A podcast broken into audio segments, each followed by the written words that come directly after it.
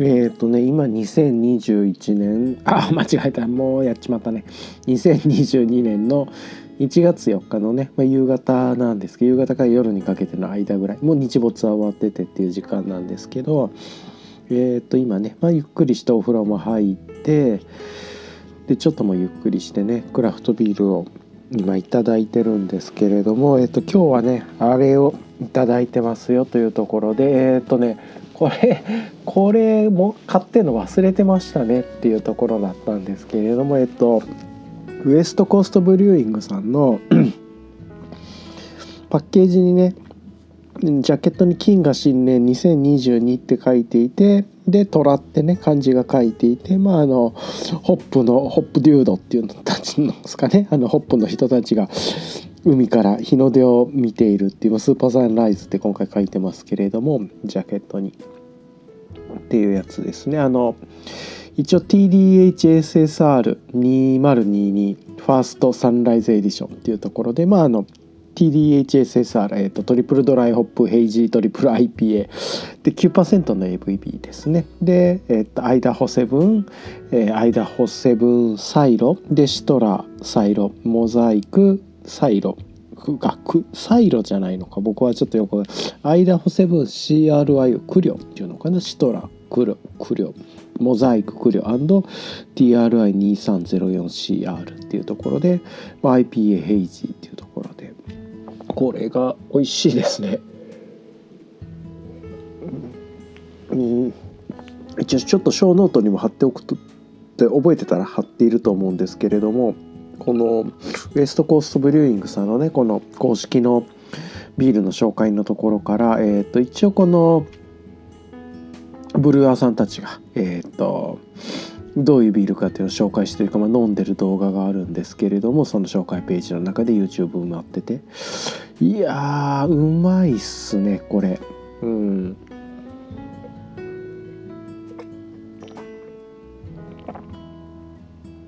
うん。一応えっ、ー、とねこれ今あのウエストコーストブリューイングさん樽詰めしてくれてる日を書いてて動画と同じで12月22日にですね樽詰めしてるんですけど今1月4日でっていうところなんでまあ12日13日ぐらいなのかな経ってるっていう感じですけれどもいやめっちゃうまいですよこれ。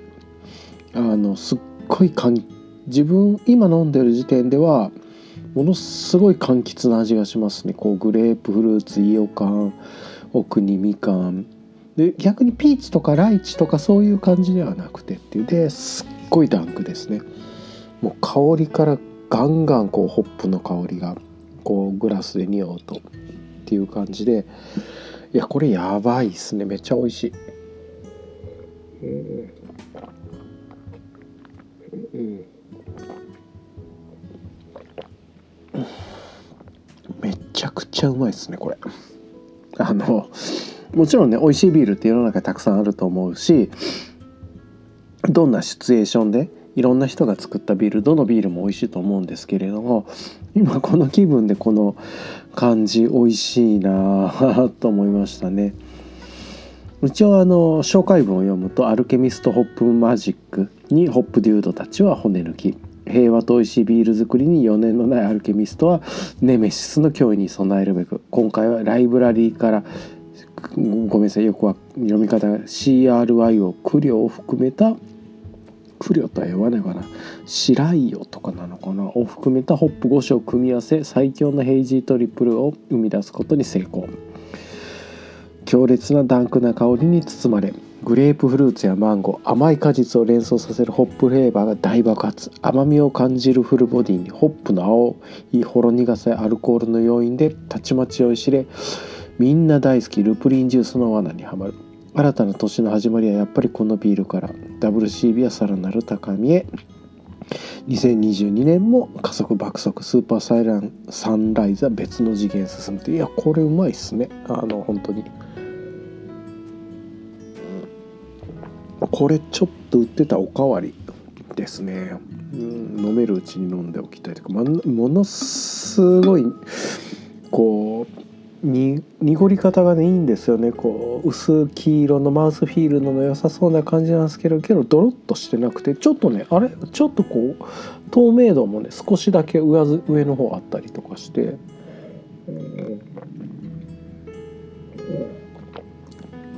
これで最後なんです。今回もうあのチューリップというんですかねパイントに入れずにチューリップだけでずっと飲んでますよ。美味しい。いやー美味しいなこれ。うん、この味の変化もちょっともうちょっと楽しみたいっていう感じなんでもう少しねこうあのもし売ってたら缶で買って ちょっと置いておきたいなともすごくおいしおいしゅうございましたというかありがとうございますと言うしかないという美味しいビールだなと思いました。っていう感じでねまああの振り返りとかでねこんなビール飲んで美味しかったとかっていうのはなんぼでもできるんだけれどもまあ今この飲んでる時のこのままありのまま自分でどう感じたかっていうねもう本当に香りいいしもう本当にパーッと香る時のホップの香りと飲んだ時からのこう柑橘の爆発というか酸味と酸味っていうのかな柑橘の爆発で。ダンクと柑橘っていう感じでめっちゃいいですね。あのあー美味しいいいビールっすねってこう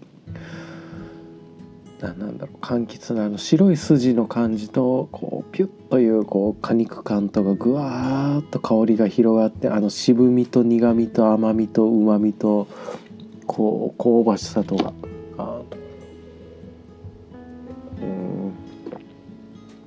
うん。いやこれは好きでしたね。あのうん。こういうビールを近くで買えたらいいなと思えるっていういいビールだなと思います。っていう感じでえっ、ー、とね今日ね結構迷ったんですよね。ババーバーバーですかね。あのスムージーとかなんかサワーみたいなやつは例えばシンプソンズをモチーフにしてるようなこうパロってるようなやつを出してたりあとはヘイジー系とかだったらねあの名前と忘れしちゃった。あのドラッグの あのドラマの名前忘れちゃったな。まあいいや。あのドラマのね。えー、っとこれ著作権的に大丈夫かなっていうラベルを作ってる。あれを飲もうかなと思ったんですけど今日はちょっとあこれ飲むの忘れてたと思ってね。新年2022年。金が新年虎って書いてるんでこれ飲んでおこうと思って。これ1日に飲んだ方が良かったなっていういいビールですね。超美味しいうまい。ではねこんな感じで終わりたいと思います。ではでは。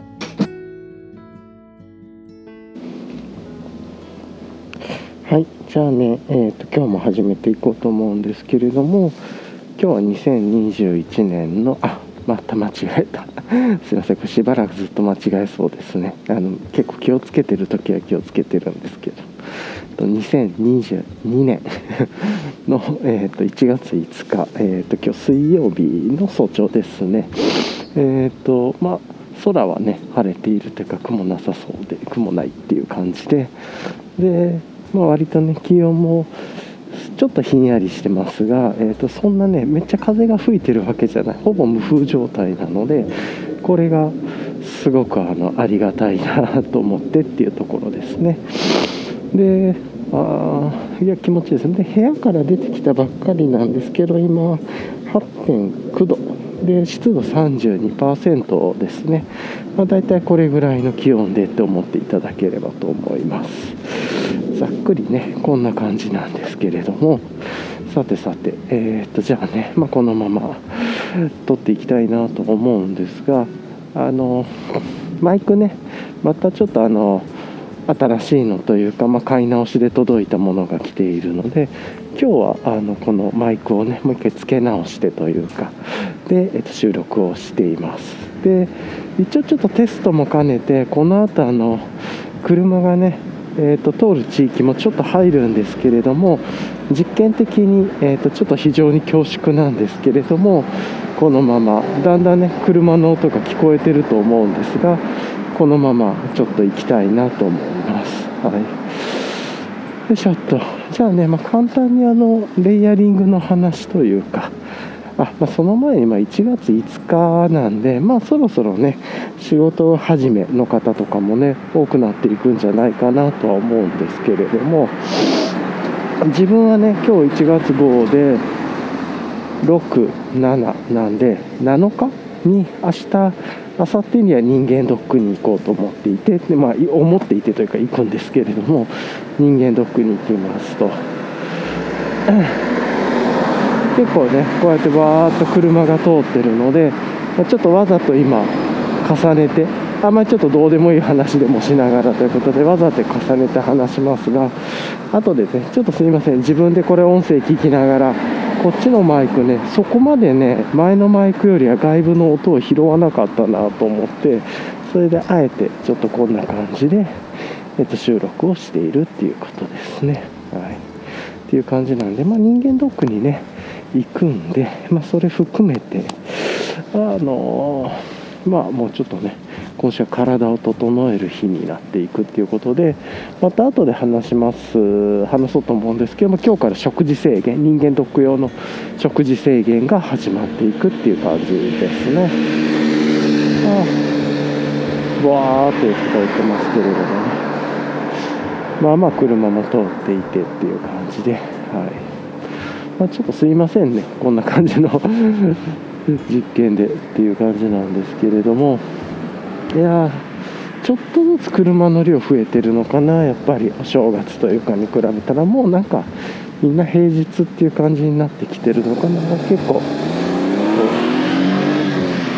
通勤っぽい方とかもね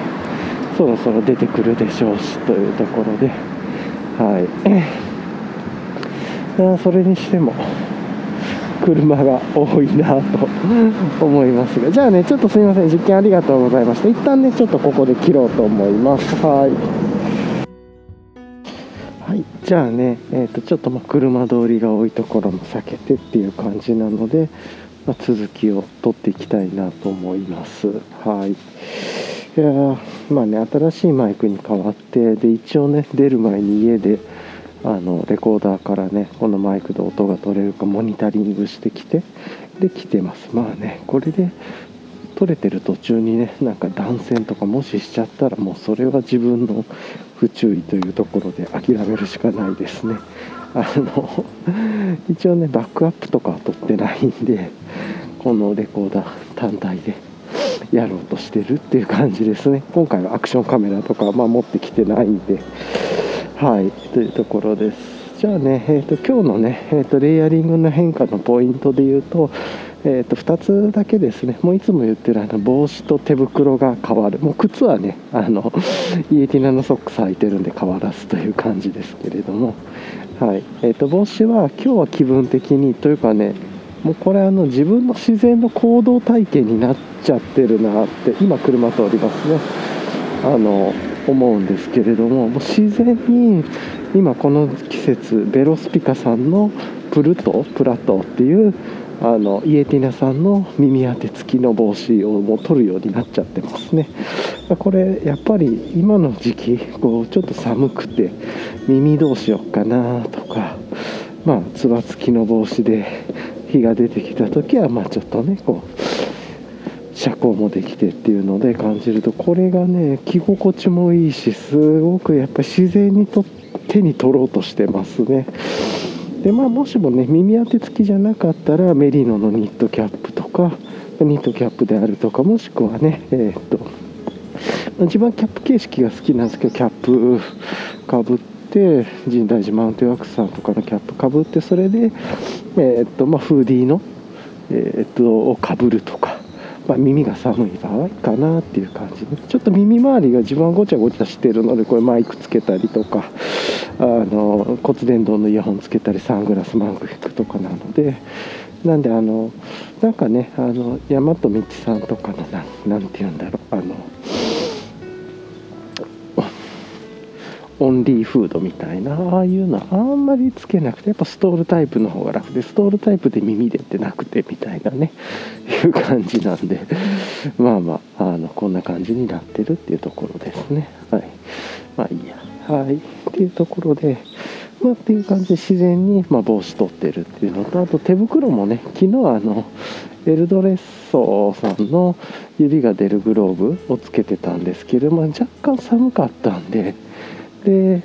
テムレスとかねその上からレイヤリングする手袋持ってきてなかったっていうのもあって今日はアクシーズクイーンさんの指出るグローブっていうこれ何なんだろうね。あの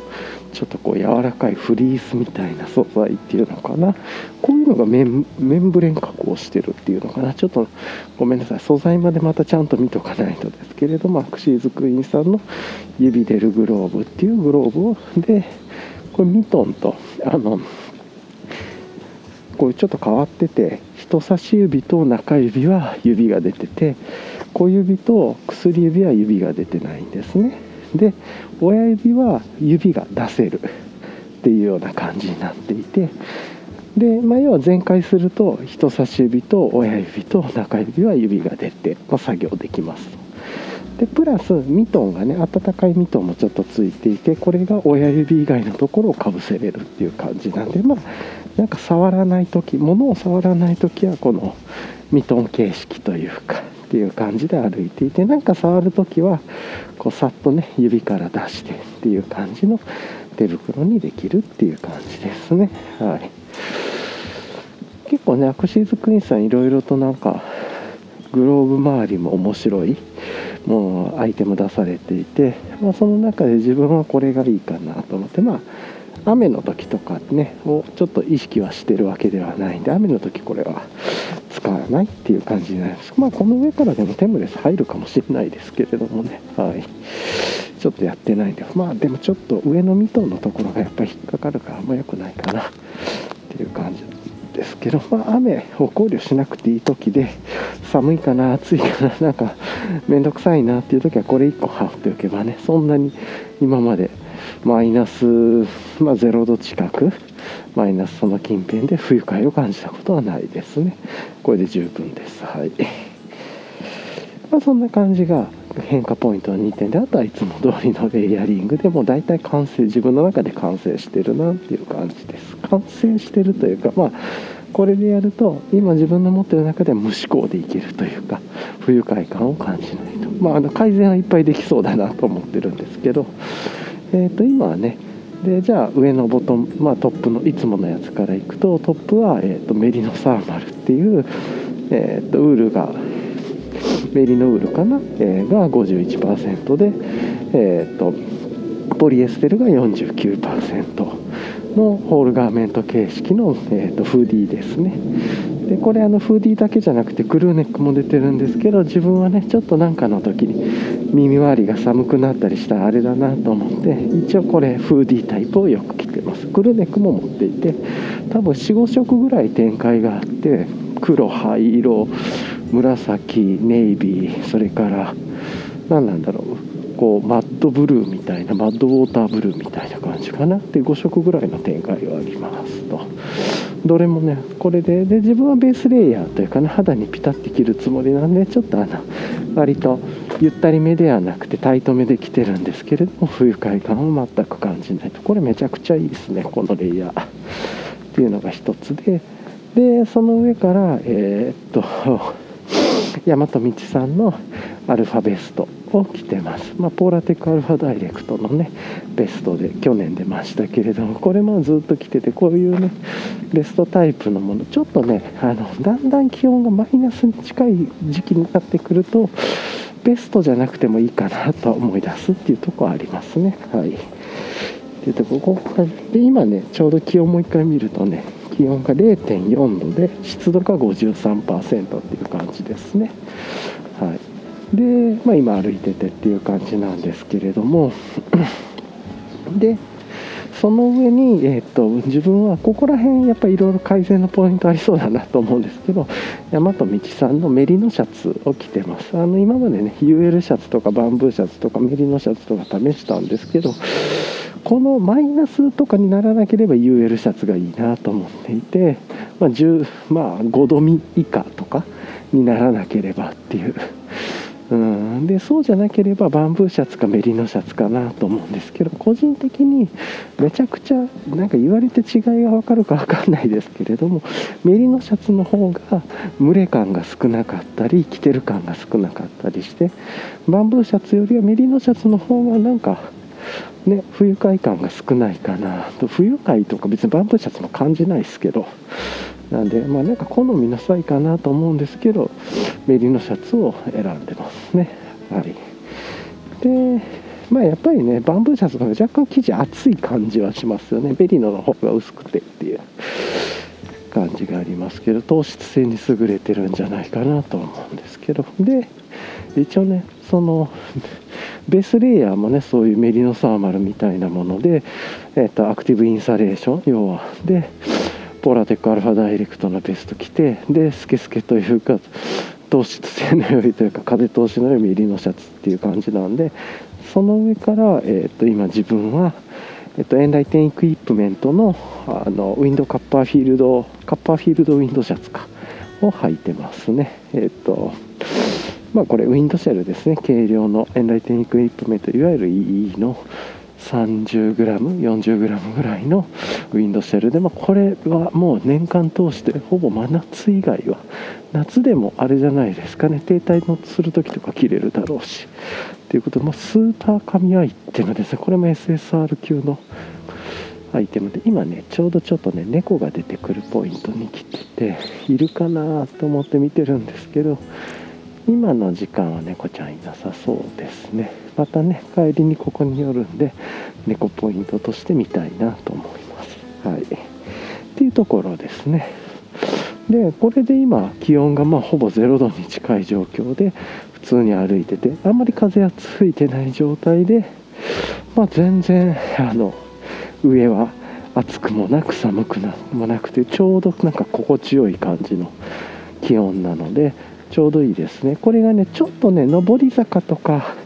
が続いてかつバックパックも背負ってショルダーハーネスのところの両ショルダーハーネスのコードをぴっちりしてめっちゃ汗かいたらちょっと若干暑いかもっていうね。昨日自転車とかを必死にこいでるとそうなったんでまあそういう時はねあのウィンドカッパーヒールドシャツの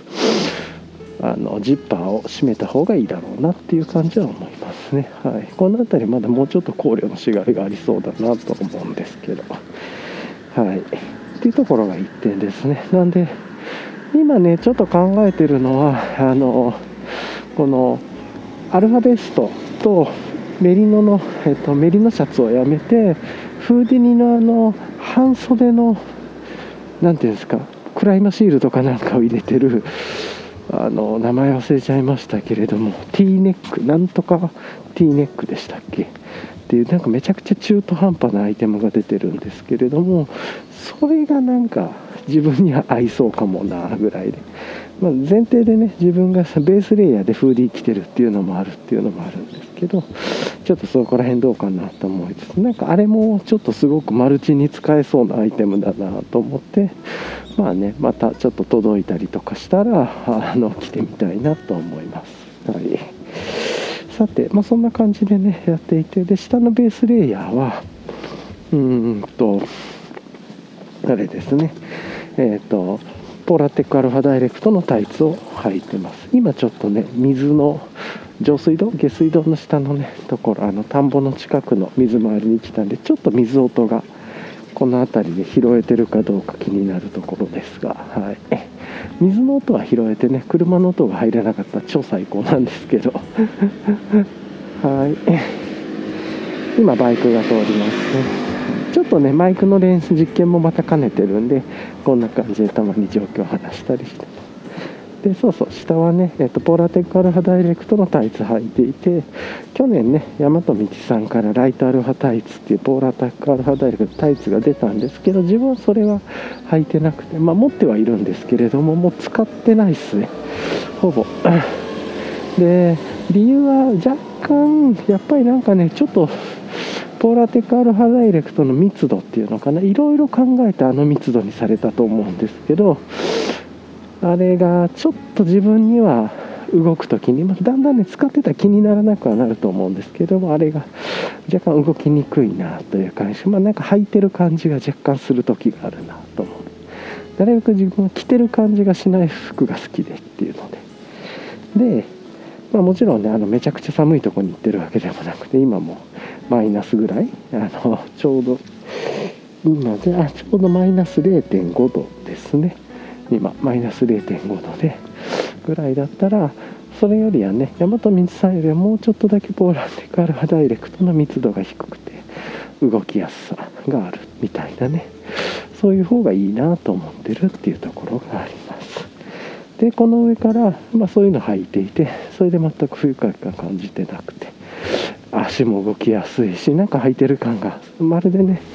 そのアクティブインサレーションタイツ履いてるような感じがしなくてでその上からあれですねあの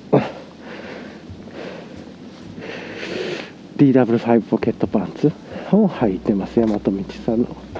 言えるライトファイポケットパンツでもいけそうですけれどもなんとなくねめっちゃ寒かったり超風が吹いたりとかした時のバックアップを考えると自分は DW5 ポケットパンツがぐらいがいいのかなと思ってこれを持ってきてます。履いてるっていう感じですね。はい。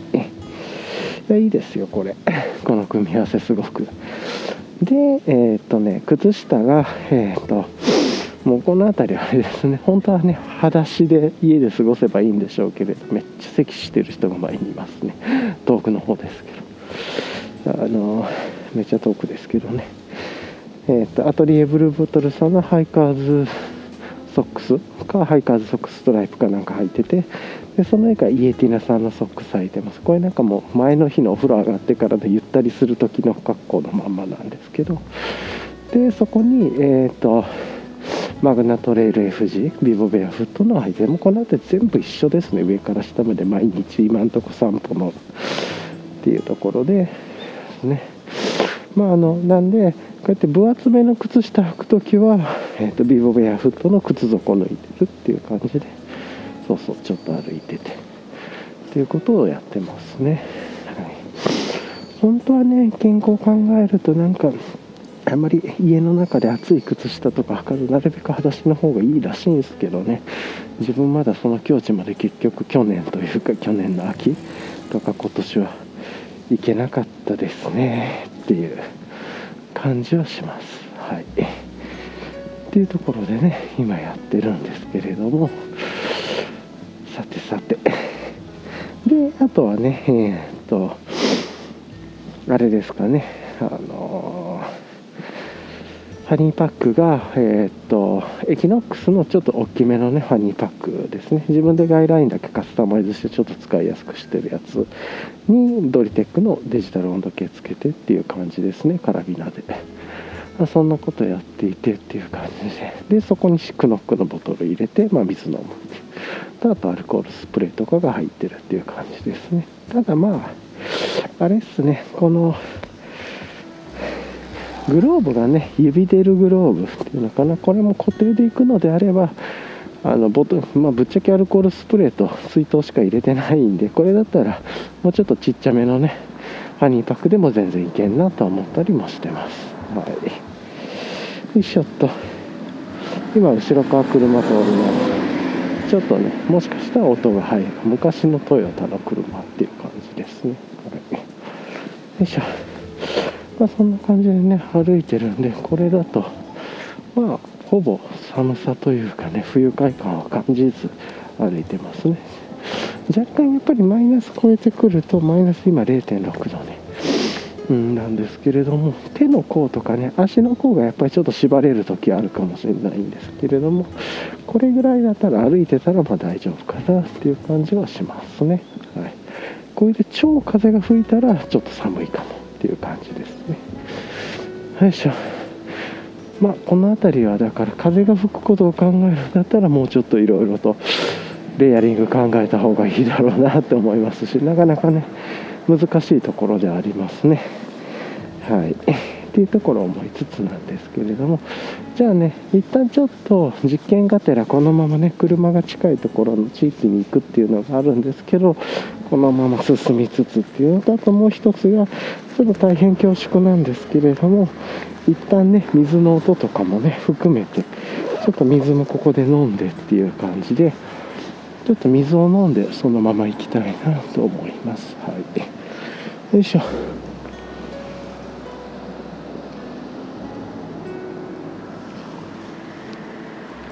なるべくね水を飲む音を出さないようにはしたんですけどいかがでしょうかっていう感じですね。これもね自分でちゃんと後で聞き返してっていう感じでやろうと思うんです。けどまあねちょっと気分転換にも本当はレコーディング止めてでやる方が頭の切り替えもできるなとは分かってるんですけどもちょっと今日はいろいろと実験も兼ねてこんな感じでやってます、はい、でまた車のね少し入ってるところで来てるんで目の前にねバーンバーンと来てるんでちょっとうるさいかなと思って恐縮なんですが。よいしょっと。さてさてじゃあねこのまままた続きをやっていきたいなとは思うんですけれども。いかがでしょうかね。よいしょっと。じゃあねあの若干の昨日のこんなレイヤリングの話もねしたんでじゃあ昨日の振り返りでもしながらお話をしましょうかというところですかね。はい。昨日ね、え、ー、とまあ、夜にね、番外編みたいな感じで配信しましたけれども、あの、午後ね、あの、あの後朝の収録というか散歩を終えてから、午後はあれですね、え、ー、と、まあその後ね、音声編集とかしたりとかして、ちょっと自分でやりたいことやってから、えっ、ー、と、昨日は歯科医さんに行って、あの虫歯がね何箇所か悲しいことに1年間ね別の病院の歯医者さん毎月チェックをしてもらってクリーニングをしてもらってたのに毎月毎月途中から3週間に1回とかね今ちょっと音の大きなバイクが通りましたね向こうの方。通ってあのしてたんですけど虫歯がにまず2箇所見つかってで1本はねそこまでひどくなかったんで去年のうちに治療ができてすぐ。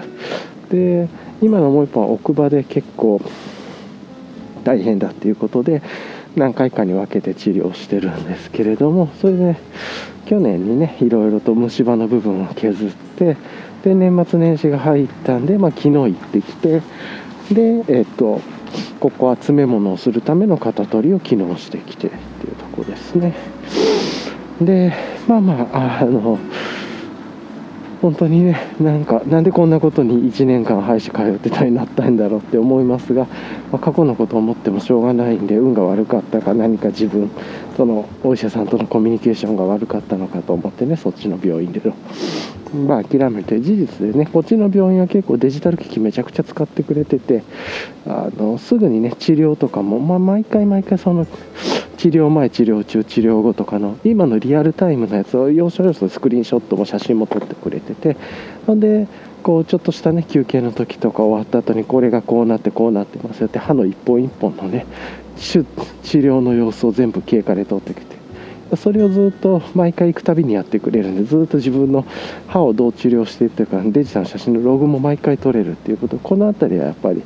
自分の思想とも合ってていてなんかやってることをついでにやりながらログったりアーカイブができるってまさにこのポッドキャストですよね。このポッドキャストはそんな全く意味はないとは 思うんですけどあの周りの方にとっては自分にとってはねその日々でどういうことを考えていたかとかどういう行動をやってどういう振り返りしてるのかっていうのは後でね音声ベースですけど聞けるっていうところで音声ってね一見不便に見えるんですけれどもあのついでメディアだと思っていてついでに聞けたりするんで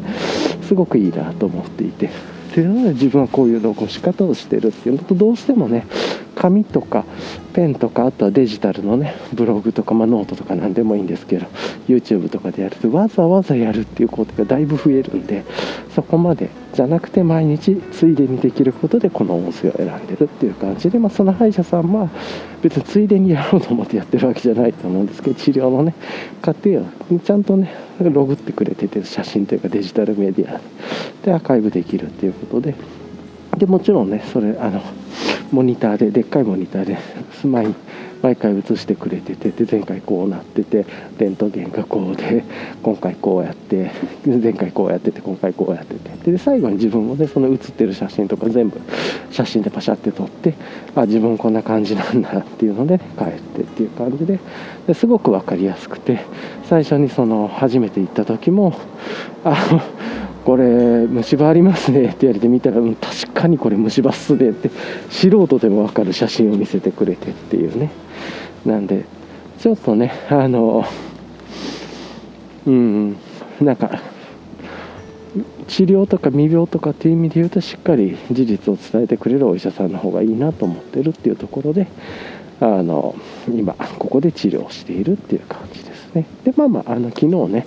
結局あの詰め物を何をしましょうか。って昨日ねまだ選ぶ段階だと思ってなかったんですけどあの、まあ、何にしましょうということで先生と話してで全然知らなかったんですけれども保険適用があその病院がっていうのか分かんない、まあ、大体まず前提としてあの今までねよくあるのが大きな病院はクレジットカードとか使えるけれどもあの個人ていうのかな？その総合病院みたいなとこじゃないところは割と現金だなと思っていてってあったんですけれどもあのあれみたいですね。なんか保険適用外になると別に現金じゃなくてもいいですって言われてこの辺り全然ちょっと知識がないんでその病院だけなのかどうなのか分かってないんですでもともと保険適用だったら詰め物が銀歯になるっていうところででこれもねもう浅瀬の浅瀬にもいてないこう知識を元にするとなんかあんまり銀歯って使わないらしいっすよ みたいな。っていうのが銀歯悪くないけれなんかその人によっていろいろ見解が違って保険適用でできるんだったら悪くないけれども5年後どうのこうのとかねいろいろあったりして。でまあ調べてみるとねやっぱ海外では銀歯使ってないとかって言ってこれもねあのそういう保険適用外の施術を適用するための SEO テクニックなのかとかも分かんないんで何とも言えないんですけどまあでもなんか結論から言うとあの友達のね歯科医地元の歯科医さん友達にもいるんで歯医者さんに相談してみてなんかこの辺りってぶっちゃけどうなんって聞いてみたらいや俺自分でやるんだったらっていうのであのどうだったっけな？奥目に見えないところだったら金歯にするっていう、まあ、これが歯と同じなんか材質というか性質硬さとかがあってっていうところで。で目に見えるところは何だったっけな？ちょっと忘れちゃいましたけど、まあ、白系のものにするっていう金はやらんなっていう感じでっていうことだったんであのあそっかっていうことになったんでで自分は奥歯だったんでもそのね素直に従って他にもねなんかいろいろセラミックであるとかジルコニアンでしたっけ？違う。とかあとはなんとかとなんとかのセラミックとなんとかのハイブリッドとかプラチナとかもなんかちょっと間違えてるかもしれないですけど。で見てまあじゃあもうその金にしようかなと思ってなんかめっちゃ前で自転車乗りながらめっちゃ歌ってるかなんか話してる人がいますね。そんな感じなんですけど気持ちいいでしょうね。はい。っていう感じでまあそんなねことがあったんでえー、と昨日ね結局じゃあっていうことでえっとじゃあもうちょっと奥歯詰め物いろいろ考えてきたんですけどもこういうこういう金にしようと思うんですけどだじゃあ分かりました。大丈夫です。ただ今ちょっと金の相場ちょっと上がってますけどね みたいなことはまあ金高高ちょっと金ね高いですけどいいですかっていう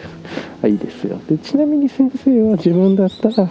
セラミックかなんとかって言ってましたね。うん。まあこの辺りは人によって考え方違うでしょうし。自分は目に見えないところっていうのとあとねめちゃくちゃしょうもないですけど金って多分あんまり価値変わらないでしょうからねっていうのもあってっていう。別にそれは埋めたものがどうだっていうわけではないしっていうことでまあ大体それで あの一筆書いてじゃあ金にしますっていうことで書いてで今回はね型取りだけだったんであの型を取るための作業っていうのかな。でやって1回前に1回埋めたものをちょっと外して外すために削ってでもう一回経過を見てで虫歯になってないかもう一回ちょっと薬でチェックして少しね反応したようなとこまた削ってとかで。で木の型取ってでその型取りをするためのあれですかね。あの間のなんか前よりはちょっと柔らかい詰め物というかを入れてもらってっていう感じですね。はい。であの最初の話に戻るんですけれどもであじゃあなんかその価格もちょっとその詰め物の量とかによって違ってで変わるって言っていてその金でも。で、まあ、大体あの大体10万円ぐらい奥歯だったら10万円ぐらいですかねって言われてたんですけれども、まあ、それがちょっと高いのか悪いのかとかもう全く分かんないですけど、まあ、もうね素直に従おうと思って今回は。であの別にあの先生どっちかというと金とかなんかセラミックとかおすすめしてこなくてどっちかというと保険適用の銀でいいんじゃないですかぐらいで最初来てたんでまあそんな商売気あるようにも見えなかったんであのじゃあ素直に自分から金って言ってるんでっていうのでで10万ぐらいでであとあれですかね。あまあ池ね氷。今池の公園のトレイルコースの池のポイントに来てやっぱり凍ってますね。表面。で結構あれですね。あの凍っててプラス少し下の方にも木の葉が凍ってて少し層ができて、まあ、そんな分厚めには見えない。人間が入ったら割れるでしょうけれども鳥居とかはね歩けそうな全然厚さですね。はい、っていう感じで、まあ、見ていて。であのもうそれで大体10万円ぐらいですけどつってじゃあ私金にします。ゴールドで治療しようとしも思います。で一筆書いて。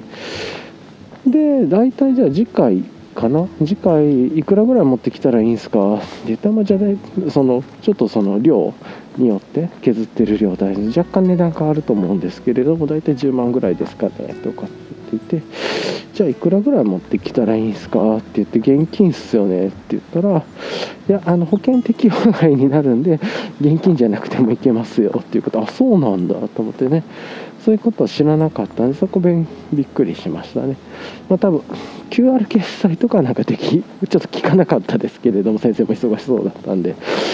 なんですけれどもうん。っていう感じで話。そこ全然知らなかったですね。てっきり病院って常に個人病院みたいなところ。総合病院じゃなくてあのお会計で最初にね毎回初めての病院行く時に聞くんですよ。あの現金外の支払い方法って何かあるんですかって。言ったらいや現金だけですって言われるんで大体ね、うん、なんでですけれどもそうなんだクレジットカード使えるんだとかね、まあ、ちょっとそういうとこでへえって思ったりってあんまりそこからね詳しく知識をディグろうとは思ってないんですけれども、まあ、そんなことを知ったっていうところですね。っていうのがあってで来週というかねで来週があの病院が祝日とかもいろいろ重なって毎週火曜日に行ってるんですけどちょっと祝日とか病院の中休みとかと重なってるみたいな。んで実際詰め物をするのが再来週。でその時も一応この暫定的にかぶせてるものを取ってで一応その型取ったので合うか見てもしも合わなかったらもう一回型取りしてっていうのでやらせてくださいで、もしっかりやりましょうっていうことでもそれ全然いいですよってでもしその間にあの痛かった神経が虫歯に行ってるかもしれないんでそこは神経を取るかもみたいなね。なんかそんなことを言ってっていう感じで、まあ、治療終わってだから来次はね歯医者さん来来週再来週に行くっていう感じですね。っていうようなことをやってました、まあ、昨日のね番外編でも似たようなこと話してるんですけどもう一回振り返りで自分のリフレクションでっていうことで話してました。はい。じゃあ一回ちょっとここで止めたいと思います。はいじゃあね続きをやっていこうと思うんですけど今なんかうん、あの公園の溝溝っていうんですかね。あの溝があってそこにあの銀の何ていうんですかかぶせ物がしていて、まあ、排水溝みたいになってるとこの上木の葉が落ちてるんですけどそこをさっと通ったらねバタバタバタって言ったんでなんか生き物が中にいたんでしょうね。ネズミなのかヘビなのか分かんないですけれども。まあでもバサバサバサっていう感じだったらヘビじゃなくて多分四つ足動物なのかなみたいな。うんそれでね木の葉が揺れるちょっとねまた車がのが交通がちょっと入るようなところ近く通りますがちょっと検証も兼ねてこのまま行かせてください。はい、っていうところですね。はい、なんか今歯の話した若干歯が痛いような気がして神経いってたら嫌だなと思いつつっていうとこですね。はい。よいしょっと。じゃあこのままねちょっと行くんですけれどもえー、っと昨日ねその後じゃあ昨日の振り返りの続きまああの夜にね配信した番外編でもちょっと喋ってるんですけどあれねあの特に話をまとめずサーリー自転車に乗りながらなんかわーっとダラダラ話してたやつだったんでまあ聞き苦しいところもあったと思いますしマイク自体もね外の音めっちゃ拾うマイクであのガーミンのナビにね沿って車通り多いとこをずっと走ってるんでまあ大体聞き苦しいもんじゃなくと思ってるんでもう一回ちょっと簡単に昨日のおさらいしてるんですけれども、えーと、昨日その後ね歯医者さん終わってからいろいろ考えてえっ、とアストロホイルをねあの年末に新しく買い足しといたんでえー、っとまあそれでねちょっとだけもうちょっとあの今ねアストロホイルを切ってあのモビロンバンドだけでのねめちゃくちゃ簡易な妙具というかを使ってるんですけれどももうちょっとだけあえて自分の工作的な楽しみ、まあ、単に知識をつけるだけっていうのであのあれをしようかなと思ってちょっとまず100円ショップみたいなところに行ってねそんで全然分かってないんであのマジックテープとかなんか糸とかあとは強力な両面テープとかねちょっと買ってきて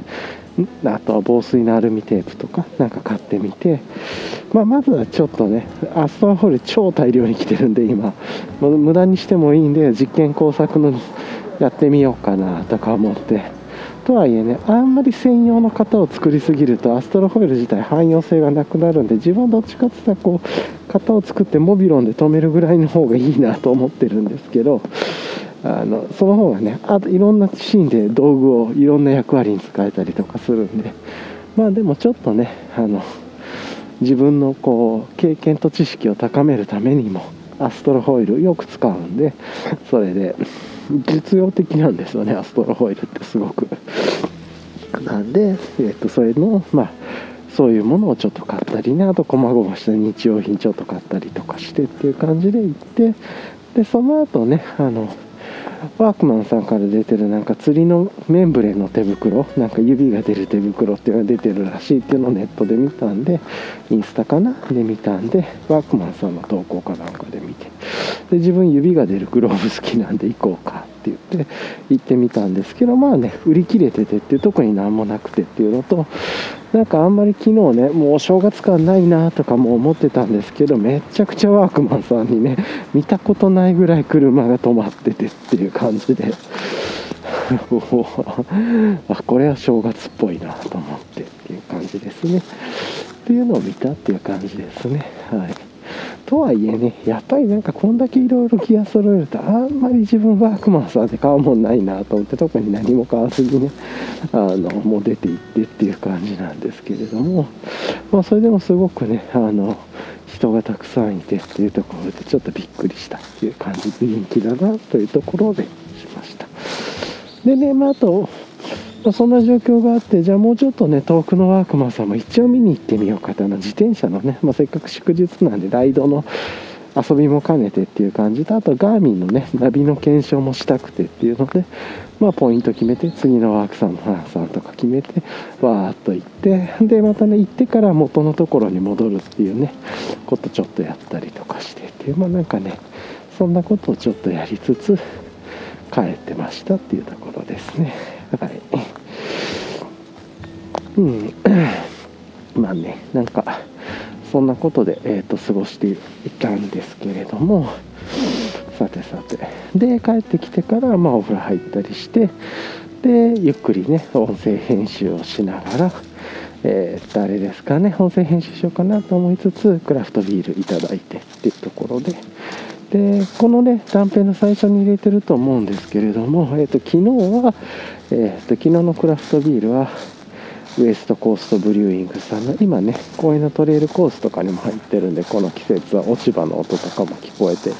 また情緒があるんじゃないかなと思うんですけど。ウエストコーストブリューイングさんの、えーと、新年の、えーと、TDHSSR かな、えーと、スーパーサンライズハッピーニューイヤー。なんかわかんないですけど虎って書いて金が新年虎って書いてるボトルのやつで美味しかったっすねすごく。あの TDHS トリプルドライホッピングの IPA ヘイジ IPA ですけれどもえーと、トリプルドライホッピングヘイジ SSR あれ何なんだろうな。ちょっとわかんないですけどシトラシムコなんとかとかいや違うか。わかんないですね。あの TDHSSR とかってなんかねたまに出てくると思うんですけれどもウエストコーストブリューイングさんから、まあ、それの新年版新年の飲みましょう版みたいな感じで一応樽詰めというか缶詰が12月の22日のバッジのものででいただいたんですが美味しかったっすね。あのやっぱりフレッシュなまあフレ自分がねそんなすぐに飲まなかったんですけど、まあ、1月4日22日か1月4日に飲んでたんですけど、まあ、ほぼフレッシュな状態でいただいてっていう感じでちょっとね多分冷めたての時より味変わってるいってるでしょうけれどもあの何て言うのかな。美味しいとは思いましたね。柑橘系のもうイオカンとかこう何て言うのか。柑橘系のブワーっと香りがきてでダンクな香りもう匂ってもねすごくホップの香りをブワーっときてで柑橘系でっていう。うんでちょっとね飲んでから少しトロピカル感がちょっとだけあってっていう感じでこれいいな美味しい好きだなと思って結構モザイクも入ってるみたいでこの辺りはモザイクの影響でしょうねとかねあのエストコーストブリューイングさんの方が YouTube でも言われてましたが、まあ、そんな感じのことをいただいて美味しいなと思いながら昨日のねそのライドの音声編集をしたりとかしてでまあちょっとその後は食事をしてゆっくりしてもう昨日は早めに寝たっていう感じですね。はい。いやでねあの一応今日からあの金曜日にね人間ドックに行くんで今日要は水曜日木曜日食事制限がいろいろ入ってっていうまああのなんでかって言ったら自分が大腸検査とわスプラトゥーンのイカちゃんのタコが公園のベンチに落ちてますね。ちょっと1枚写真撮ってなんかこうシンボリックなこのイカちゃんのタコっていうのがいつもねシンボリックだなと思っちゃう。スプラトゥーン。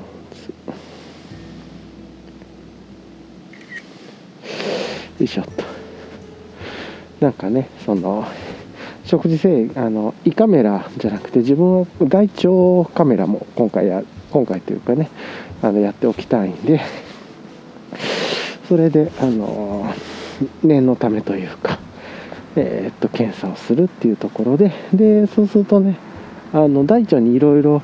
まあ、あのその検査の時にいろいろとそのお腹の中をすっきりさせるというかね腸をすっきりさせるように調整はしていくんですけれどもその時にもあの食べ物もねいろいろ残らない繊維が残らないものの方がいいっていうことで結構食物繊維系を避けるとかいろいろあって例えば生のサラダ食べないでくださいって控えるようにとかえー、っと大豆豆系はやめてくれとかね結構あってなんかおかゆであったり魚とかで意外とねロールキャベツとかなんかつくねとかいいみたいでっていう感じでまあ大体蒸し蒸し物煮物は OK で揚げ物はダメであとはなサラダとかもダメでっていう感じでまあなんかちょっといろいろあってでその食事合わせていくと。なんかね病院によってはあの離乳食みたいなのが送られてくるのもあるんですけれども今回別にそうじゃなくて自分らでやってねっていう感じだったんでそれでやるっていうことでで、まあ、もちろんお酒もね飲まないでっていうのとあとコーヒーも飲まないでくれっていうのがねあったりとかするんでまあね2日前っていうことで今日はね朝まではコーヒー飲もうかなと思ってるんですけどその後はもうやめてっていう感じなんで食事は今日から制限入れて、まあ、飲み物は明日からっていう感じかな。でやろうかなと思って一応念のためそういう風にしようと思ってっていう感じで思ってます。はい。でなんでえっ、ー、とねこれでこんな感じで、まあ、食事制限も入ってお酒も制限も入っちゃうんであの、まあ、それぞれすごくね特にお酒とかいいなと思ってるんですけれどもあのなんで昨日ねせっかくの食べ納めじゃないですけどなんかね昨日もりもり食物繊維のあるもの食べてみたいな感じで って思いつつなんですけれどはいいろいろちょっとね昨日いっぱい食べましたね っていうところですが久しぶりにあれですね全粒粉のスパゲッティ食べたりとかしてっていうパスタ食べてとかだったりして、まあ、そういうのもねパスタとかも食べられなくなるんで昨日なんかねあのオーガニックの全粒粉のスパゲッティをねちょっとパスタ食べたり自分ねあの家で作って食べてとかそんなことして食べ納めというかで今日から離乳食みたいなんじゃないですけどね。まあまあ言ってもね大豆とかが食べられない大豆とコーヒーっていうのが嫌だなって思ったんですけれどもまああとは生の野菜を食うなとかってとか多分ねオートミールもダメだと思うんですね。食物繊維のあんな塊だと思うんで。一番オーガニックのアリさんのね有機オートミール全粒粉系のやつ使ってるんですけれども。それも多分ダメだろうか。おかゆみたいにして作ったらいけんのか分かんないですけどまあでも食物繊維の塊るからやめた方がいいなと思って。でもそういうのも避けてっていう感じなので今日はおかゆとかなんか煮魚とかそういう感じなのかな。と思ってそんなねヘビーな食事制限ではないんですけれど自分の好きな要はケールとか をそのままサラダで食べたりそこにね大豆を入れてあとキノコもダメらしいんですよね。でも結構自分が好きなトマトもダメって書いてましたね。避けてっていう感じなので、ま、念のためなんでしょうけど正しくねあの綺麗にお腹がすっきりしてる腸がすっきりしてる状態で脂肪をしっかり見れるように。なんでまあそういうのをねやってっていう感じで、ね、昨日はなんかねその食べ納めじゃないですけどっていう感じでちょっとこう昨日は夜いっぱい食べちゃってというところがありましたね。はい。でまあ寝て朝起きてで朝起きて、えー、とあれですかね、まあ、そのままでいくともうそろそろね便のあの採取とかもしていかないといけないんで朝起きてちゃんとそれもやってっていう感じでですね。でまあなんかその食生活が乱れてるこのお正月の年明けで人間ドック行くと若干いつも食べないもんばっかり食べたりしてるからちょっと不安といえば不安ですけどお腹の環境の中とか。まあでも多分そういうのを見るわけじゃなくてっていう病気の子っていうのがあるんでなんでちょっといつもとイレギュラーだからなとは思いつつなんですけど数値とかちょっとそこら辺が変わるのかなとか分かんないんですけどそこら辺で言うと年明け1週間目今年初めてやってみたんですけど2週間目ぐらいにした方がいいのかなみたいなね。ちょっと若干こうめちゃくちゃイレギュラーな食事が続くっていう期間なんでちょっとそれは思ったりしました。来年の自分に向けてはちょっと若干もしかしたら年明け1週目よりは2週目とかぐらいの方があのなんとなく食事とか環境を戻せていけるんじゃないかねと思ったりはしました。これは未来の自分に向けてね思ったっていうあんまりね想定してなくて早くチェックしたいっていうのがあったんでやったんですけれども。っていうのが一つですか、まあ、大体人間ドック正月早々かやる人なんてあんまりいないような気がしますからねいるのか分かんないんですけれども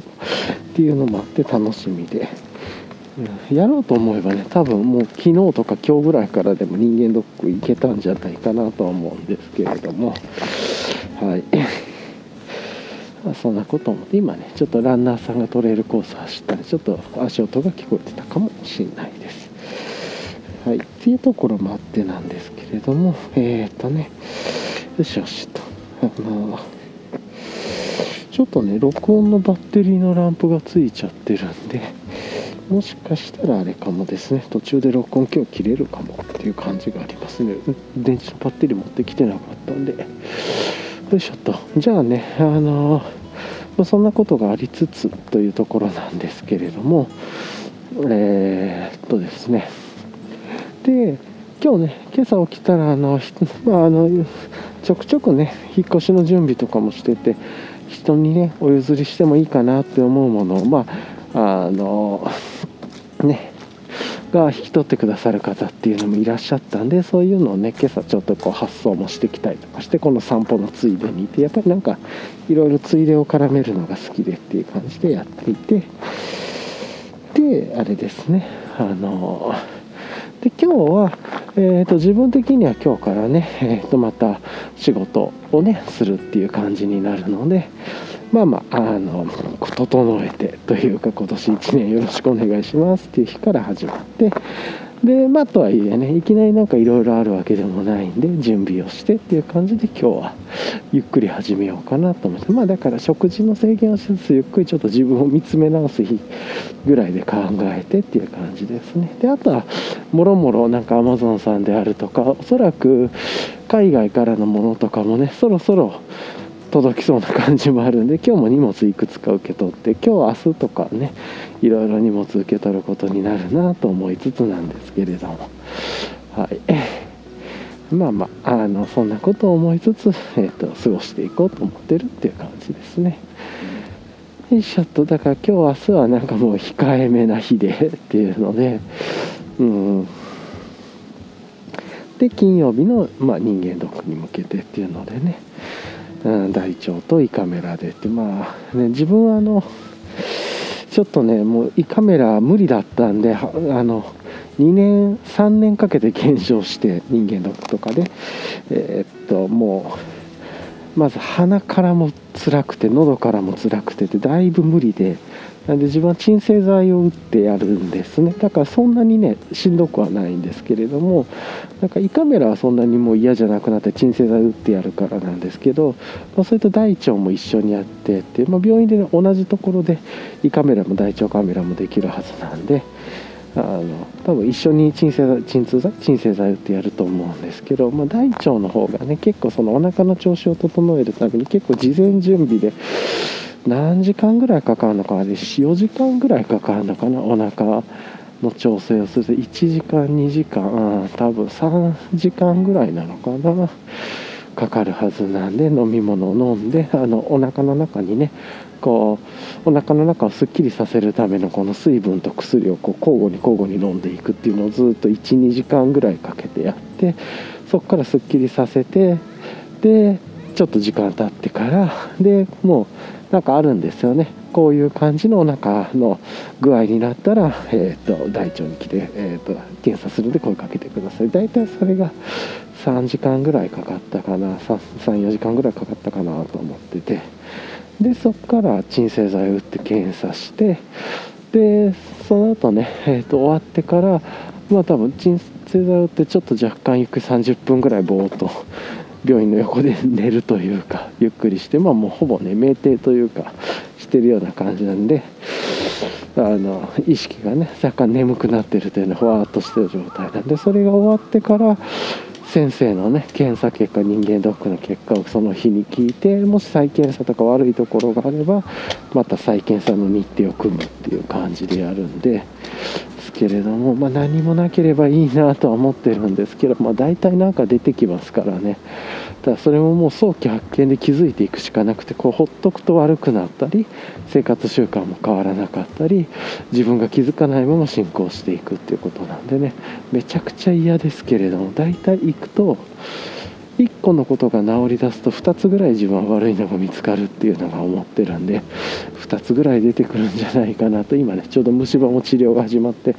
4つのうちの2つがいい方向で1個は治療終わってもう1個は今ねもうすぐ金歯ってもうゴールも見えかけてるんでっていうことであと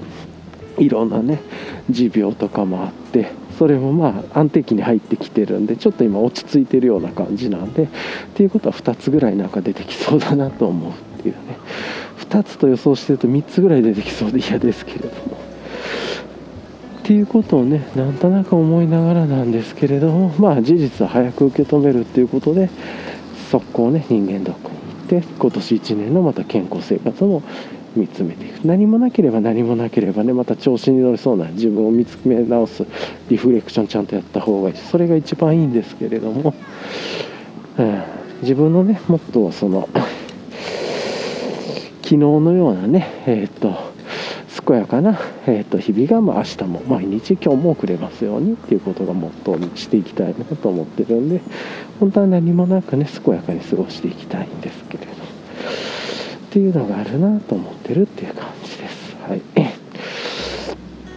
まあまあそんな感じのことをやりながらあとはあのやって。なんでまあ金曜日に人間ドックに行って、まあ、この直近はゆっくり過ごして金曜日人間ドックに行って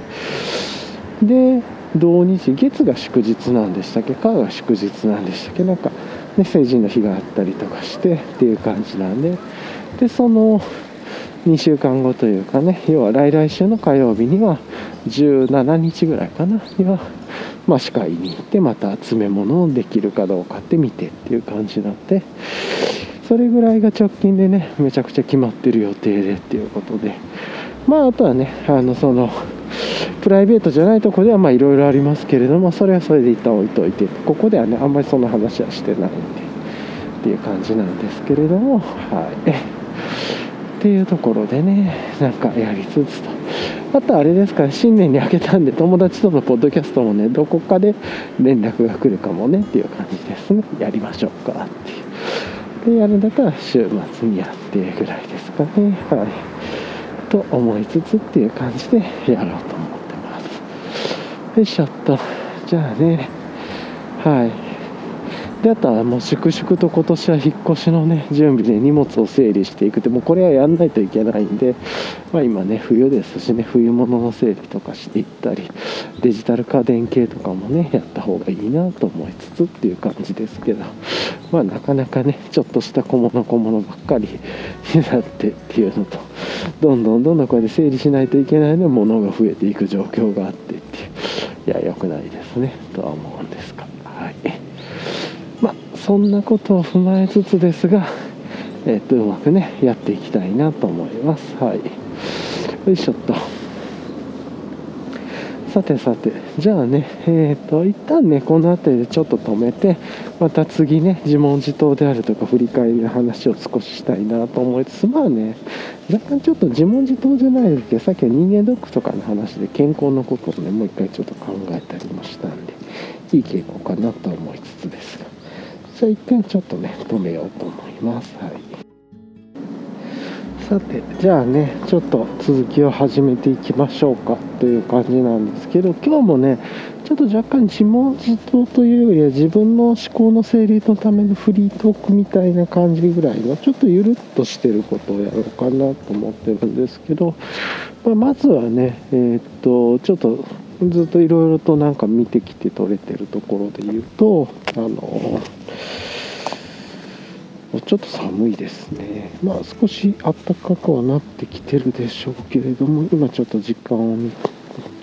温度見てみましょうか。えっ、とね、今2.4度で湿度47%っていう感じですね。まあ、こんな感じのことでやってますが、あのー、よいしょっと。体とかね、レイヤリング全然問題ないですけれども、ちょっと手の甲とかがね、やっぱりこう出たり出したりとかすると寒かったり止まってたりとかねさっきあの少し止まったりとかしてる時に足の先とかがね止まったりとかしてっていうのでなんとなくねえー、とまず、えー、と片付けね引っ越しのためというか、まあ、移転するのでその時に移住先に持っていかないものっていうのはもう整理しちゃおうっていうのが一つと、まあ、2つ目はあれですかね。えーとまあ、まずはそれが一番フィジカル面では大きなことかなと。どんどんどんどんね物が増えていく性質なんで良くないと。良くないんでもう思い切ってね本当にこれ日常でも使えるのかとか引っ越し先持っていくのかかね、まあ、いくつかの問いかけをしながらね毎日手に物を持ってこれいらないなもう捨てるかとかこれは人にお譲りできそうかなとかねいろいろやるっていうのをやった方がいい。っていうのを早くやった。もう日々ずっとルーティンでやっていく必要があるというのが一つ。それからもう一つはルーティンが崩れてきてるのでルーティンを持ち直すっていうのが一つですね。でっていうのででプラスじゃあルーティンとその片付けとかいろんなね今年、ま、仕事の面でもこういうことかやろうかなとかいろいろ考えてることまでそういうのもあって時間の組み立てとか曜日の組み立てとか、まあ、時期の組み立てとかいろいろやって。でまあプラスねアドホックにねいろんなものも入ってくるんでなんですけれどまあそういうのも含めてなんとなくね、えー、となるべくこう無思考状態で楽しくね無思考というか思考はするんですけれども振り返りとかこういう振れ振り返り計画みたいなね、まあ、簡単なところからっていうとこがやるんだけれども対話とかファシリテーションワークショップいろいろやるんだけれどもそれとは別でなんとなくこの日はこういうテーマの日だなみたいなとかこの週はこういうテーマの週だなみたいなね。うん、っていうのでやっていくとおのずとなんかその曜日のその時間帯でやることとかこの時間帯はこういうことやることだってなんかグラデをつけていくというかでしてそれができたかできなかったのを振り返りをしていくってその組み立て方とか思考考え方が間違ってたんじゃないかなっていう、まあ、いわゆるあのベンジャミン・フランクリンがやっていた13の道徳の習慣みたいなことをちょっとできないかなって思ったりしているっていうのがありますね。で、まあ、なんかねその辺りをちょっとやりつつあの、まあ、これもねこれから考えることっていうところでまずはゆっくり考えて紙とペンを持ちながらこうやって歩きながら考えて試行錯誤したいなって思ってるっていうところが一つですね。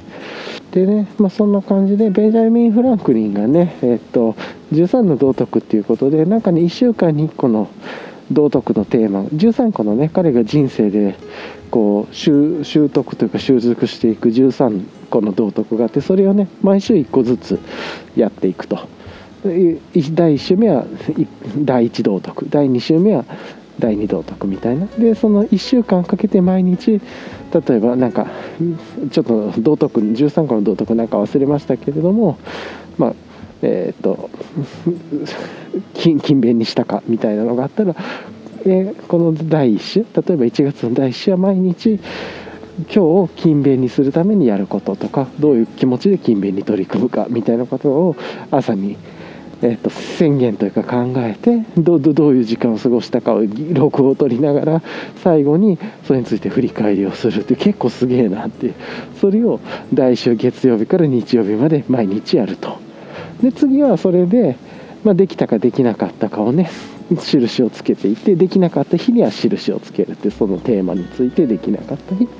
でまあそれをね振り返りをしながら明日どうするか今日どうするかって考えて。でそれが終わったら次第2週で2つ目のテーマに行く。それを13回毎日繰り返すっていう感じなんです。だから1個の習慣で7回チャンスがあってって考えれる。でそれが13回あってその13回をえー、っと年4回やるとちょうどね13週 ×4 で52週になって1年間になるっていう。のは1年間でね、えー、と4回繰り返せるっていうフレームワークになって結構すごいな。それを毎日やるっていうね。でできなかった日には印をつけてできなかったことを振り返ったりなんかやっていくっていう。なかなかねあのそこまでしっかりできるっていうのは自分はないですけれども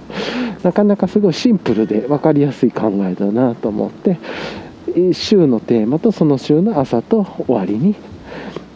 えー、と計画と振り返りをするっていうねこんな感じでそのテーマについて今日はこういう感じで過ごそうと思ってやってでできたかできなかったかを振り返ってまた明日翌週の翌日の明日にはそれをやるっていう。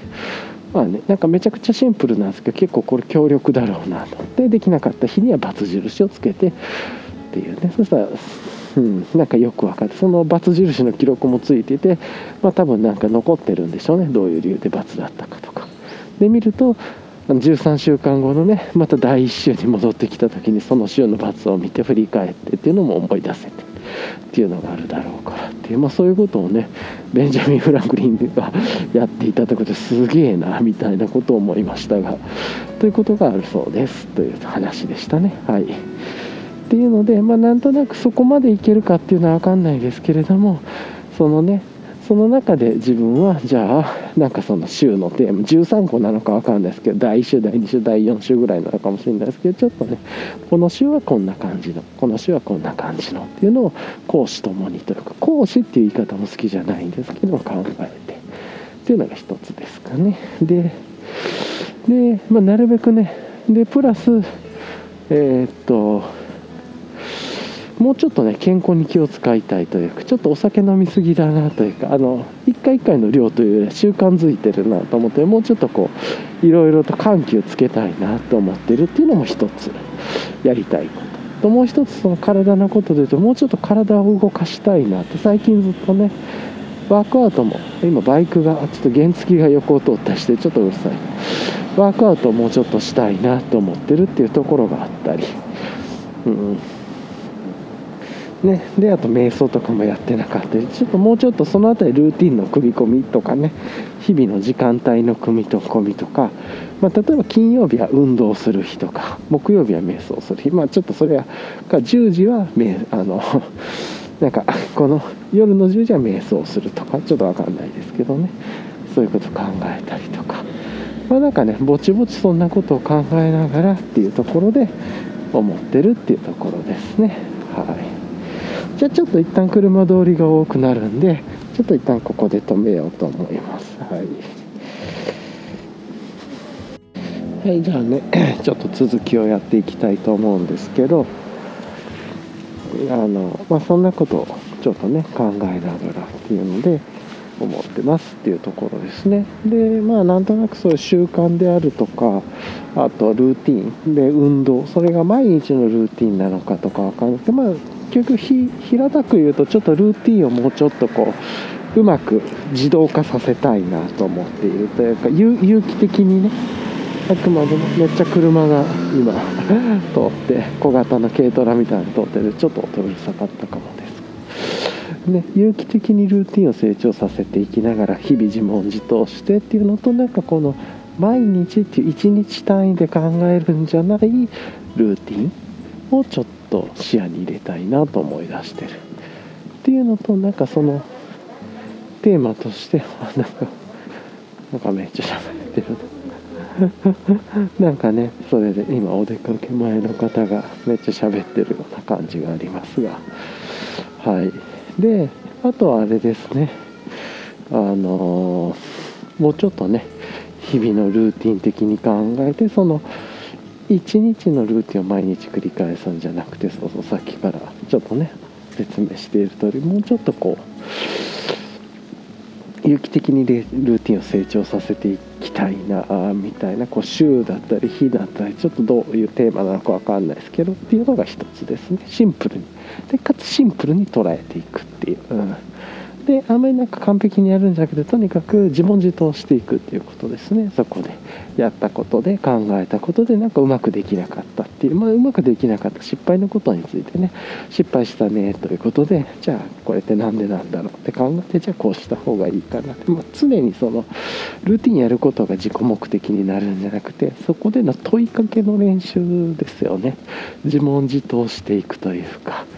今何かの行動とか思考が変わるかもしれないでこれ自体を脳をねずっと動かすっていうことをやりたいっていうことがそっちの方がねあのプロセス目標としてあるなとは思ってます。思考を常に問い続けるというか。だから毎日毎日たくさん失敗して問い続けてあのあそっかって発見とかね学びとかこれまでは思ってもいなかったようなところの思考へのジャンプとかねそういう方が楽しいだろうなって思ったりは。でプラスなんとなくね思考とかこういうのに寄りすぎてるんでえー、っとイメージとしてはもうちょっとねあの自分の健やかな健康という意味ではもうちょっと体を動かすことっていうのを真剣に捉える、まあ、人間ドックの項目でもね週に2回1汗をかく運動30分以上してますかとかね。なんかそういうのがあったりとかするんでじゃあそれってどうやってできるのかなとか。なんかちょっとそういうことから加えてまずは1日1万歩歩くって言ってやってるように最低限ねそれぐらいはできるようにしたいなとかあとはもうちょっとなんか気持ち的には強い肉体を作るよりはしなやかな肉体にしたいなって思ってるところもあるのでそういうなんかストレッチであるとかねもうちょっとヨガみたいなワークアウトでも緩やかな体をほぐすようなことっていうのを考えるのかとか、まあ、この辺りいろんなね生態とかいろいろあると思うんですけどどういうことを学んでいきたいとか。時間の中で取り入れたいのかっていうことにこうああすごい。この時期で久しぶりに短パンの子供がめちゃくちゃ元気だなしかもマウンテンバイク乗りながら MTB 乗りながら短パンの坊主の男の子っていう結構ハイプな風景が今ね見れて。超かっこよかったです。すっごいかっこいいお子さんでしたね。こんな時間帯にねしかも勝つっていうすごい状況だけれども。っていうのがあってっていうのが一つ。であとはあれですかね。あのまあ、なんかねそんなことが思ってるなんとなくこれが改善系とかですね、うん。であとは、まあ、物減らして今住んでるとこもちょっと部屋広くしたいなとか部屋広くする方がねやっぱりもっともっといろいろできることもあるだろうしっていうのと引っ越しも楽になるからっていうことで本当にもう煮詰めをしていくぐらいのことをね考えていかないとなっていうのがであとはねもうちょっとなんかこう、まあ、学習のこととかね動画とか音声編集もっと学んでいきたいとか情報整理とかねいろいろ資格とかいろいろあるんですけど、まあ、一旦ちょっとそこ置いといてあとずっとね放置をしてる手続き系をやってやらないとなとね結構苦手なこととかがあって自分はねそういうとかちょっといろいろ苦手でというのでちょっとそろそろ困りそうなことが2つほどあっててここであんまり深く語らないですけど手続き2つぐらいを面倒くさくても前に進めないとな。とじゃあそのための何が必要かっていうのを考えてあのカルデ X カルカルなんですかなんとか聖樹って言いますよね。あの独学大全で書かれて独学大全で書かれていたカルセク聖樹。ちょっととかリサーチマップとかを使いながらねこう知らないことを知っていくためにどんどんどんどんあやっぱりいましたね猫ちゃんです。しかも僕はもうちょっとねマヤあの猫ポイントに来てるんですけれども今はねあの白と灰色の昨日と同じですね猫ちゃんで。でこの猫ちゃんはちょっとこの他のね黒と茶色の猫ちゃんよりは少しこう何て言うんだろう臆病というか警戒心があるんでちょっとねかなり離れたところからちょっとね写真1枚だけ写真2枚ぐらいかな見ていって。それでね昨日はちょっと近づいたらねちょっとびっくりさせちゃったところがあるんでだいぶ遠いところからあんまり自分も動かずこうやって見るこうねぼーっとしてるとやっぱりこっちを見てるちょっと警戒してる感じがあるんでしょうね。あんまりね黒と茶色の猫はもう全く気にせずゴローっと寝転んで鳥もね鳴いてますね。ゴローっと寝転んで足かいたりなんかお腹かいたりとかして白とね茶色の灰色の猫はちょっとこっちを見たりしてじっと動かないちょっとあれかはな見てると猫ちゃんも緊張しちゃうかもしれないなっていうのと自分の人生猫のこと猫ちゃんとかっていうとも思ってなかったな。でねずっと猫2匹のポイントなんか猫がね黒と茶色の猫がここ2匹と白と灰色のこの猫が1匹で猫3匹ですけど大体黒と茶色の猫が2匹いるポイントだからいつもね伊勢門屋さんをリスペクトして猫2匹っていうポイントで呼んでたんですけど今日1匹だけですね。なんですけどちょっと猫ちゃんやっぱり白と灰色の猫緊張してってこっちもちょっと見てるみたいなんでちょっともう行ってあげようと思います。はい。まあねそんなこと思いつつちょっとやっていってるんですけれどもはい。よいしょっと。じゃあねそのままね引き続き進めていきますがまあそんな感じでえっ、ー、とその苦手で避けてる手続きが実は2つかな。あとあれかなそろそろパスポートとかのこともあんのかなとかそうそうそういうねなんかあの更新日系とかもちゃんと見とかないとなとかってもそういうことをちょっと前向きにというか捉えてやるということをね考えないとなと思ったりしました。はい。っていうところですかね。よいしょっと。っていうところでまあ、考えてなんですけれどもちょっとね今年苦手なことも自分いっぱいあるなって思ってそれはねやっぱ避けてることがあるんで前のねルーティンで避けてることを一つやる練習っていうのはルーティンで入れてたんでやっぱりそういうのをちょっと取り戻していくというかね。っていうのをやるとか。何かやっぱりこう週でも日でもいいんでそういうテーマを決めながら。ベンジャミン・フランクリンはね13週っていう考えでやってたんですけれどもじゃあその13週をね一つのテーマっていうより自分はなんかその13週を一つ進捗状態を表すような13個の状態にしてとか。そんなうまくいくかなとかもあるんですけど、まあ、なんかそういう問いかけをねしたして自分なりに考えてやってみること自体が楽しいはずだしっていうところですかね、まあ、シンプルにねいろいろ考えて日々もうちょっとね本当にシンプルに考えるともうちょっと日々余裕を時間の余裕を持ってでかつね、えっと、創造的にというか何かやるという時間を増やしてルーティンでやってることとルーティンの中で何も今まで取り掛かってないようなこととかをやるみたいなね。なんかそういう時間を作って。でなるべくその情報のインプットというか他者のを見る時間をこうバランスを良くするというか。やっぱり最近ちょっとねインスタグラム見過ぎ問題もありますしね。とか自分で分かってて思ってるんで。なんかそんなことがあったりね、はい、してと。っていうところが一つかなと思ったり、うん、してますね。で使ってないものはどんどん断捨離じゃないですけどもうちょっとね手放していくというか手放し作業もいるなと思ったりしてって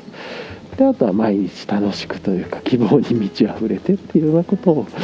やっていきたいなと思ったりっていうところですね。まあなんとなくそういう感じで言うとなんかちょっとずつねやっぱり有機的にルーティン作っていくっていうのとルーティンのテーマっていうこととかなんかそれを複合的に絡めながらね自分が苦手なことをもう一回振り返ったりとか行動するきっかけを作るとか問い直す事実を把握するっていうね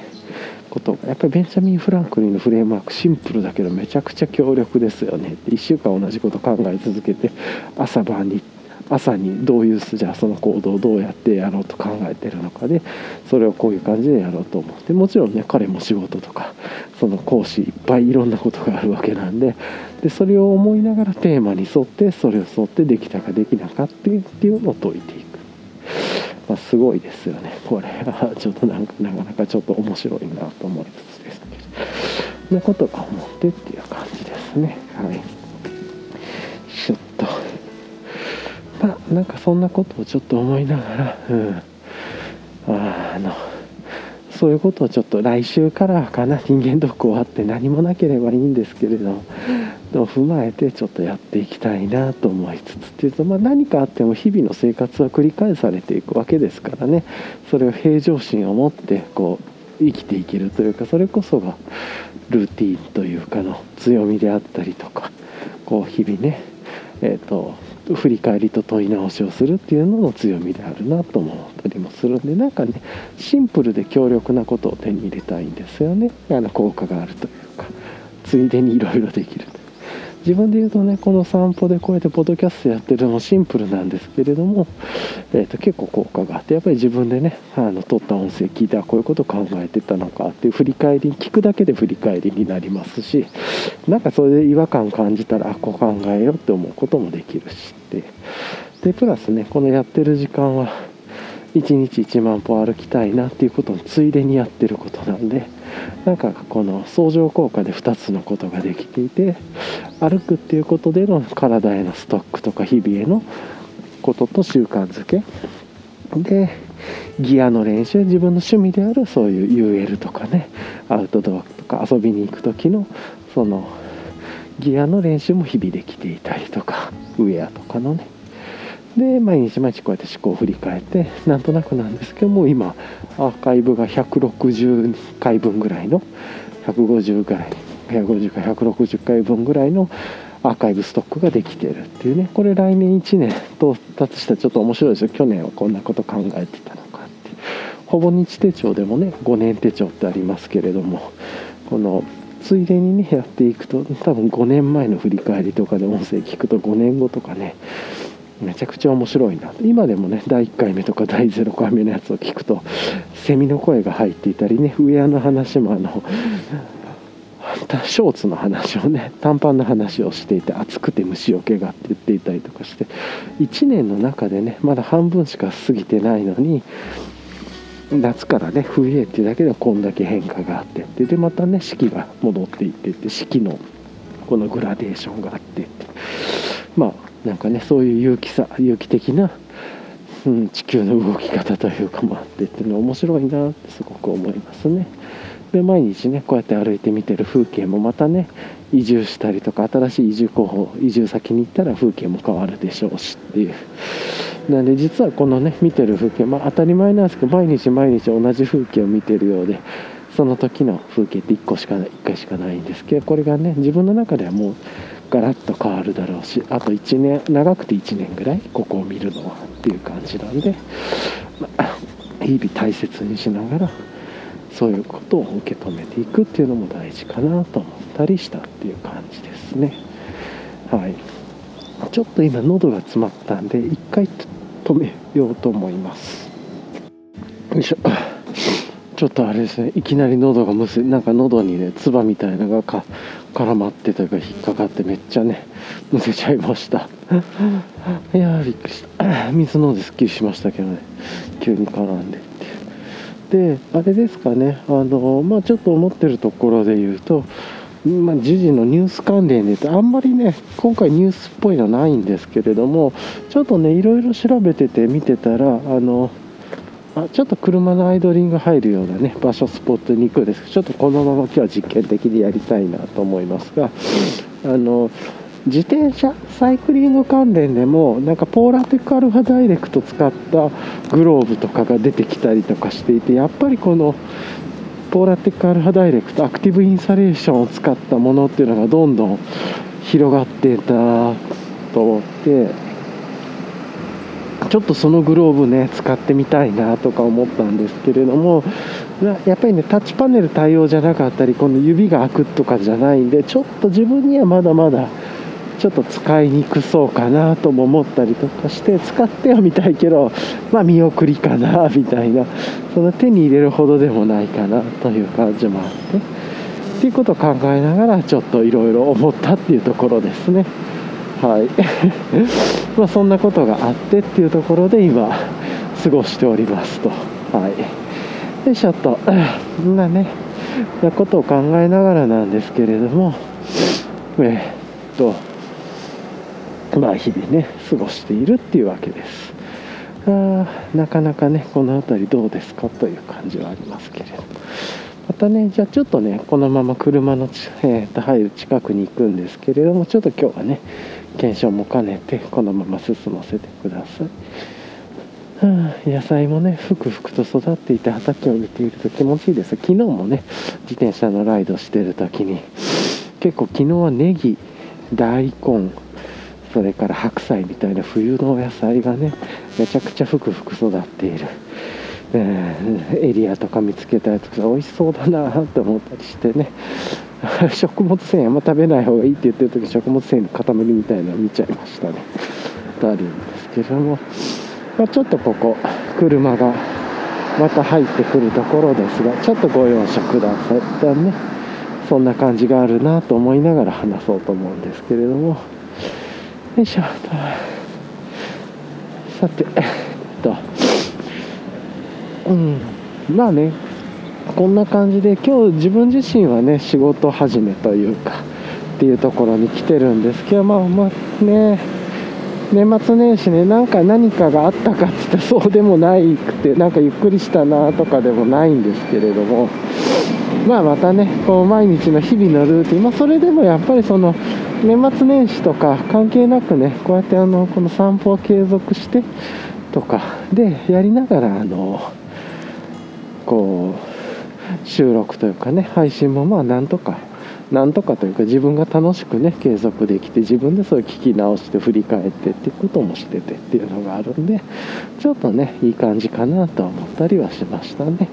まあこれ自体がねどうなっていくかわかんないですけど日々ねそういうことつなげながらっていうところで。いやそれにしてもねだんだんやっぱり1月やっとなんか今のこの寒さ？まあ、ちょっとねポッドキャスト聞いてる方がどこで聞いてらっしゃるかとかもね全然環境は全然違うと思ってて結構ね世界でも聞いてくださっていたりあの国内でもいろんなところで聞いてくださってそういうのがアンカーのねあのなんかダッシュボードみたいなのでも見れたりとかするんですけどたまにねそういうの見てへえとかって自分も驚いて見たりとかしてるんですけどなんでねあの自分が住んでる今のねこの今日のこの2022年1月5日のこの水曜日の早朝の時点でのこの自分が感じてる体感の気温とか環境と全く違うところでね聞かれていてっていうのあると思うんですけれどもまあ、やっとねなんかイメージで言うと昔の12月ぐらいのこう寒さというか11月ぐらいの寒さに今来たなっていう感じなんかイメージで1ヶ月から1ヶ月半ぐらいなんか遅いような感じがしますねこの寒くなってきた感じが。とちょっとので、まあ、記憶補正がかかっているかもしれないですけどっていうところで、まあ、これからねまた寒くなって多分なんか去年とかね覚えてないんですけれども去年の天気とかちょっと見た方がいいかもしれないですけどなんか3月とかに入ってもそんなに暖かくならなくてちょっと寒かったなーって思ったりしてっていう4月の途中ぐらいからちょっと徐々に寒さが取り戻されていってっていうね。んで5月ぐらいかなんかにあの大和道さんでいうと受注していたなんかあの注文系のものが春夏のものがゴールデンウィーク終わった後だったかな。前だったかに届き出したりとかなんかそういうのがあったんじゃないかなと思ったりしましたが、うん、今年ねまだ大和道さんのあれですね年間スケジュールとかね2022年版出てなかったりします、まあ、去年も4月ぐらいに出てたっていうのがあるんでだっけなとかでしたっけ。ちょっと覚えてないですけれども。あ違うかな。去年は結構早く出てたかな。なんかうんとか。今はねえー、っと そんなこともありながらです。けど今年も1年楽しくね過ごしていきたいなと思ってます、はい、じゃあねそろそろあのもう帰路にもつくっていうのところがあるんで今日はこの辺りで終わりたいと思います、はい、ではでは何かね聞いてくださりありがとうございました。ではではまた。